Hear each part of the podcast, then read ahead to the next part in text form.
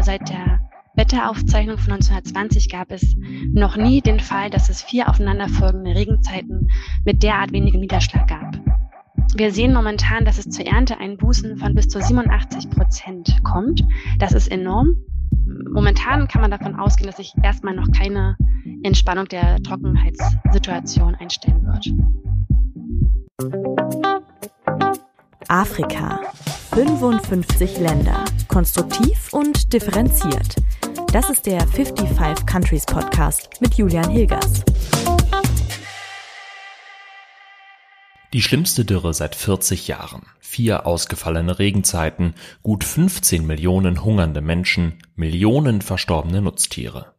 Viele Regionen am Horn von Afrika, die warten seit Monaten vergeblich auf Regen. Hilfsorganisationen sprechen von einer humanitären Krise.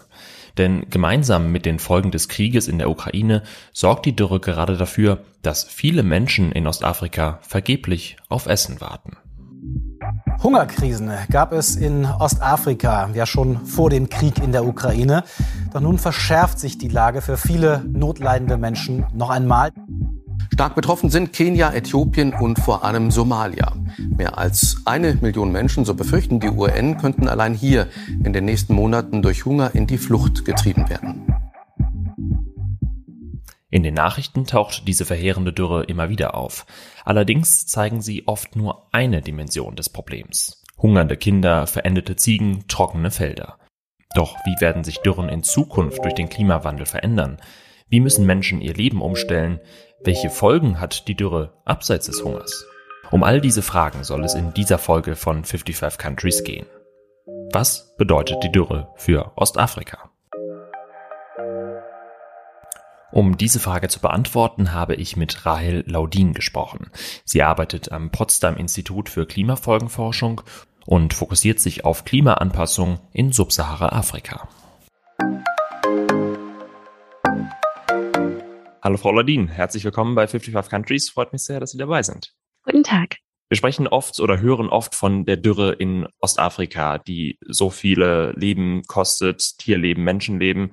Aber wie definiert man eigentlich überhaupt eine Dürre? Also wie Dürren definiert sind, das hängt wirklich vom Anwendungsfall ab.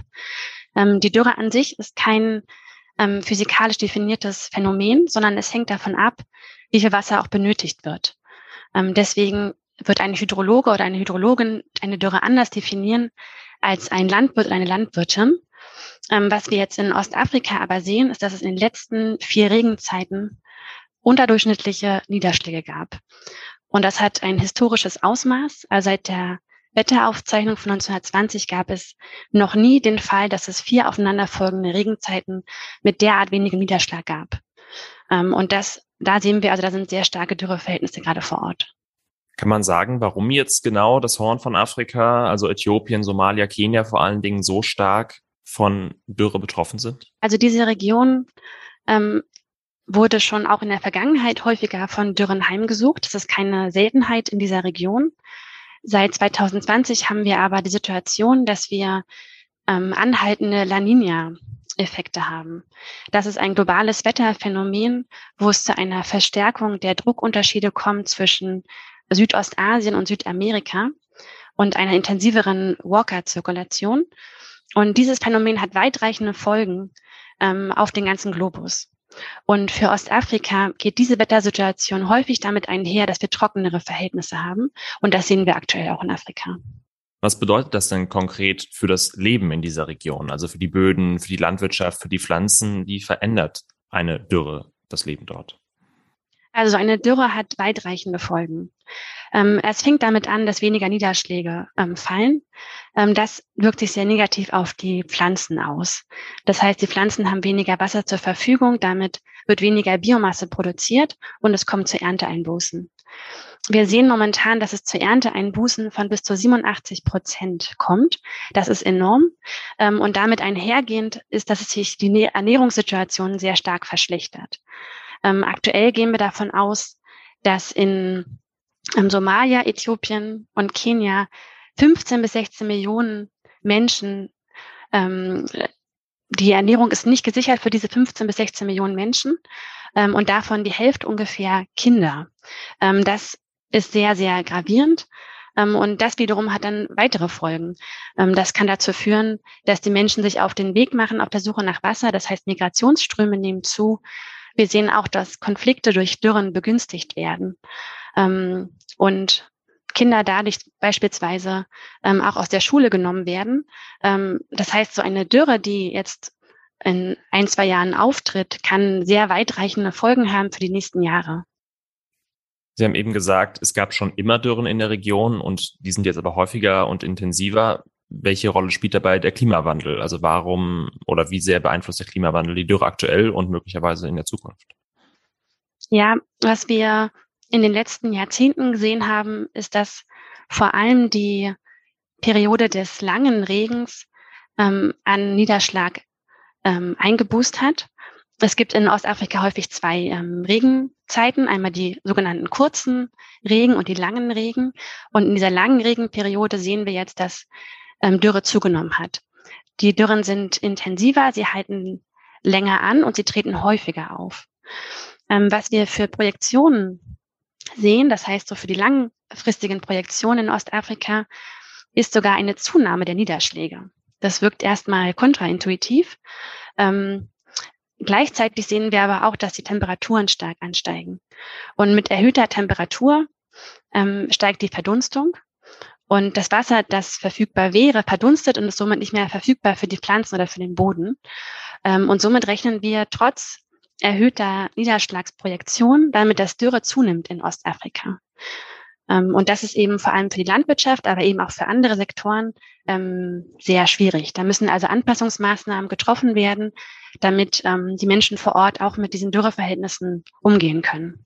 Das klingt jetzt für mich so, als wäre eine mögliche Lösung des Problems, das Regenwasser besser zu sammeln, besser zu verteilen. Äh, oder wie könnten Lösungen da aussehen?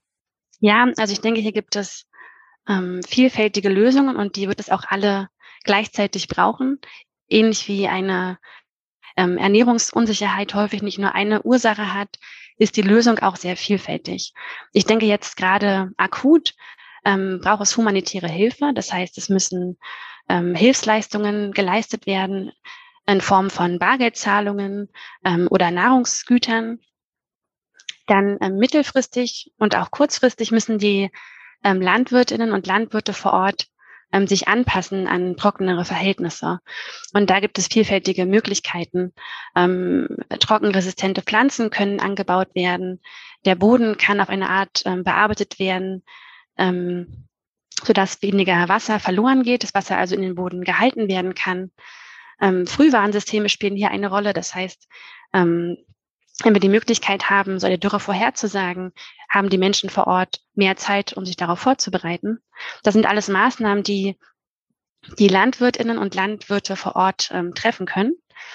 Ähm, darüber hinaus wird es auch transformative Prozesse brauchen. Das heißt, irgendwann ist auch der Punkt erreicht, wo man sagen kann, ähm, dass man mit ähm, Feldbearbeitungsmethoden nicht mehr weiterkommt, sondern dass es gravierendere Änderungen braucht. Und hier denke ich jetzt zum Beispiel daran, dass man die Anbaugebiete ähm, verändert, also andere Anbaugebiete sucht ähm, oder genau andere Pflanzen angebaut werden ähm, oder die Menschen auch ähm, andere Möglichkeiten des der Einkommensgenerierung ähm, mitdenken. Ähm, und hier spielen dann also äh, gesellschaftliche Prozesse eine Rolle, die sehr weitgreifend sind.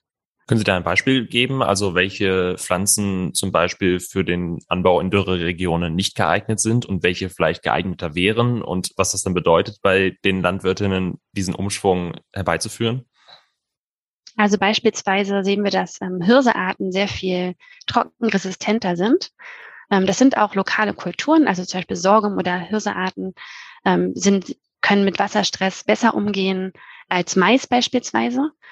Ähm, Darüber hinaus kommt es aber auch darauf an, was sind die Präferenzen vor Ort. Also man kann sich jetzt hier ähm, was auf dem Papier ausdenken. Am Ende ist aber auch entscheidend, was sind die ähm, Präferenzen der Konsumenten vor Ort. Ähm, und deswegen muss das auch mitgedacht werden, wenn man Anpassungsmaßnahmen entwirft. Wäre es trotz allem denkbar, äh, auch mit Verstärkung des Klimawandels, dass manche Regionen in Ostafrika in Zukunft wegen der Dürre gar nicht mehr sinnvoll bewohnbar sind? Also ich denke, das hängt von vielen Faktoren ab. Ähm, landwirtschaftliche Prozesse werden sich verändern müssen. und da gibt es eben viele Möglichkeiten, die noch nicht alle ausgeschöpft sind. Ähm, und inwiefern dann Landwirtschaft vor Ort sehr stark eingeschränkt ist, ähm, wird sich zeigen. Also auf jeden Fall ist nicht nur der Anbau betroffen, sondern auch die Viehwirtschaft. Ähm, und das hat einen sehr ähm, schwerwiegenden ähm, Einfluss auch auf die Kultur vor Ort. Also weil große Herden sind ein kulturelles Gut. Ähm, momentan haben wir gesehen, dass die Viehbestände stark zurückgegangen sind. Ähm, und das hat eben weitreichende Folgen auch für die Ernährung der Kinder, die von der Milch der, der, des Viehbestands abhängen. Ähm, und genau, also sowohl die Land, also die Landwirtschaft insgesamt ist dadurch beeinträchtigt und das kann eben auch Migrationsströme mit sich ziehen. Und da sehen wir, in jedem Fall ist es immer besser, diese Migrationsströme ähm, zu antizipieren, also zu überlegen, ähm, wo sind sinnvolle Gebiete, wo Menschen später leben können, als wenn wir überrascht werden von einer Dürre und die Menschen gezwungen werden, ähm, in andere Regionen zu ziehen äh, und dann reagieren müssen. Also da ist es ganz wichtig, diese langfristigen Projektionen mitzudenken und zu überlegen, was können wir heute bereits tun, um das zu antizipieren. Wer ist da in der Verantwortung dafür? Also ich denke hierbei vor allem an ähm, die Regierungen vor Ort. Ähm, das hat aber auch internationale Dimensionen. Also die meiste Migration findet innerhalb des Landes statt.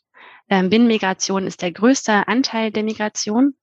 Ähm, natürlich gibt es aber auch Migrationsströme in, ähm, über die Grenzen hinaus. Und das heißt, es wird dann sowohl nationale als auch internationale Bemühungen geben müssen, ähm, um sich diesem Thema anzunähern.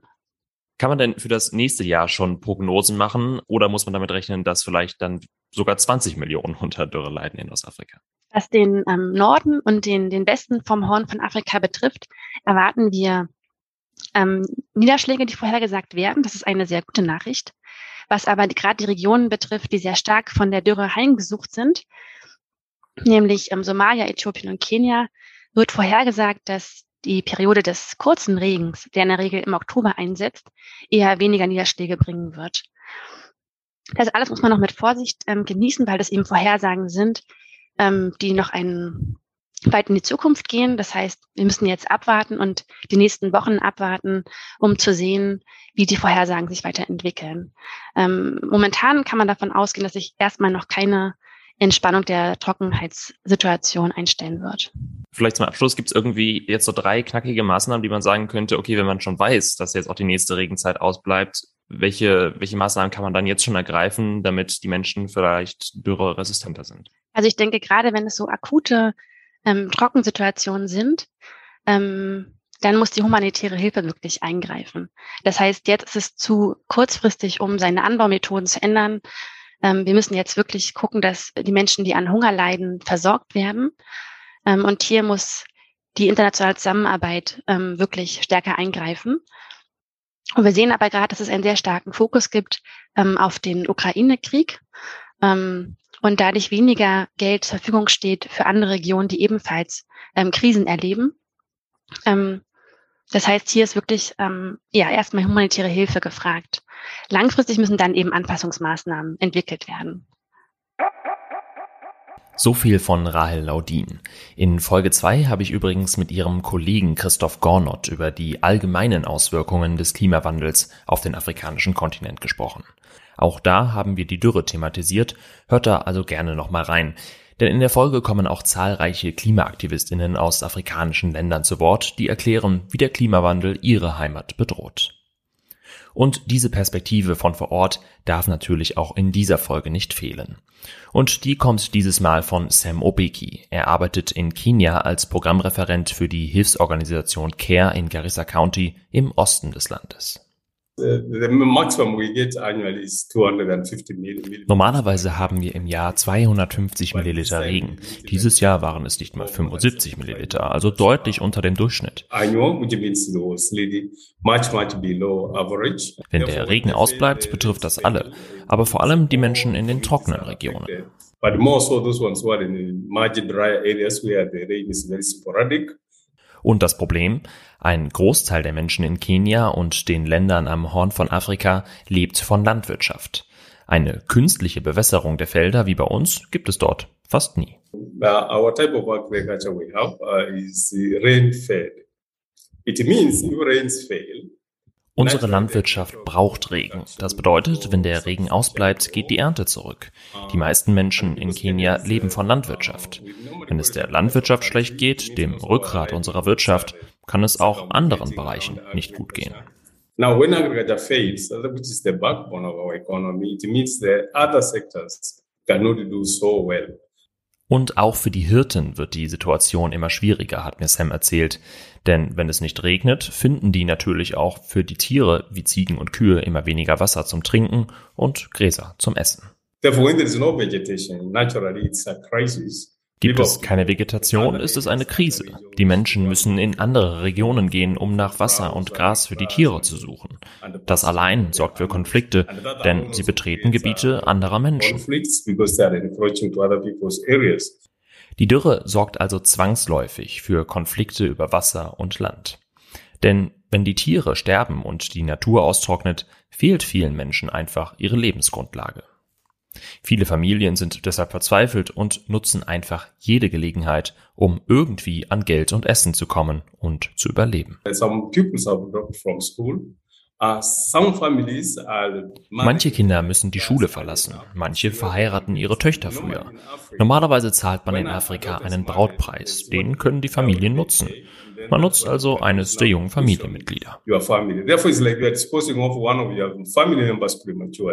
Mädchen werden verheiratet, Kinder verlassen die Schule, die Bildung leidet. Auch diese Dimensionen gehören zu den Konsequenzen der Dürre in Ostafrika. Genau wie häusliche Gewalt. Right from the family level, yeah, we see gender-based violence because of the stress.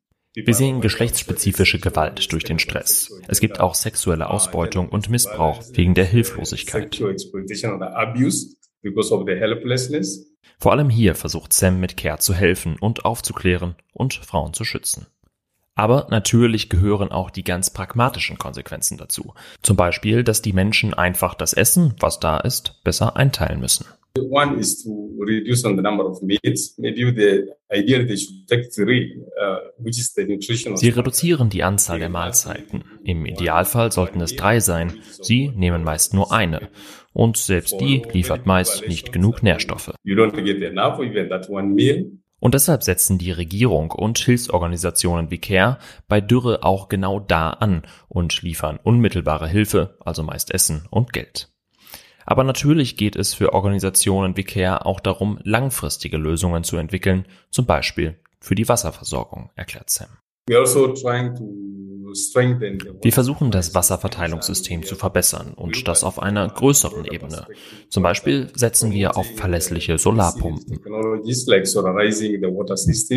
Und wie auch schon Rahel Laudin erklärt hat, sagt auch Sam, dass es wichtig ist, die Landwirtschaft resilienter zu machen, also dürreresistentere Pflanzen anbauen, künstliche Bewässerung fördern. Und Sam glaubt, dass diese Maßnahmen in Kenia bereits geholfen haben, die Widerstandsfähigkeit gegen Dürreperioden zu erhöhen. That when I look at the three countries, Ethiopia, Somalia and Kenya, and you look at the number of Kenyans. Wenn ich Somalia, Kenia und Äthiopien sehe, dann sind Kenianer relativ wenig von der Dürre betroffen. Daraus kann man schließen, dass unsere Arbeit zur Resilienz bereits Früchte trägt. Und unterm Strich ist auch Sam optimistisch, dass ein Leben in den Dürreregionen von Ostafrika auch langfristig weiterhin möglich ist. Doch die Art, wie die Menschen dort leben, die wird sich verändern müssen. Denn der Klimawandel wird dafür sorgen, dass solche extremen Wetterbedingungen weiter zunehmen, und die haben eben viel weitreichendere Folgen als nur weniger Wasser und Essen für die Bevölkerung. Dürre begünstigt Konflikte, Kinderehen, häusliche Gewalt und schadet der Bildung. Wie immer findet ihr noch weitere Artikel und Berichte zum Thema in der Folgenbeschreibung und auch auf den Kanälen von 55 Countries bei Instagram oder Twitter. Ich würde mich wie immer wirklich sehr freuen, wenn ihr diese Folge teilt und den Podcast in eurer Plattform abonniert. Und es hilft mir wirklich immer sehr, wenn ihr Freundinnen und Freunden oder der Familie von diesem Podcast erzählt. Zuletzt haben auch immer wieder einige Leute ein paar Euro per PayPal gespendet oder bei Steady eine Mitgliedschaft zur Unterstützung abgeschlossen. Auch das freut mich wirklich sehr und hilft mir wahnsinnig für dieses Projekt. Vielen Dank also dafür. Und wenn du das auch machen möchtest, dann findest du in der Folgenbeschreibung alle Details. Wenn ihr Feedback, Fragen und Wünsche habt, dann schreibt mir gerne per Mail an 55countries at julian-hilgers.de und alle alten Folgen findet ihr unter 55countries.de oder in der Podcast-App eures Vertrauens. Vielen Dank fürs Zuhören und bis zum nächsten Mal.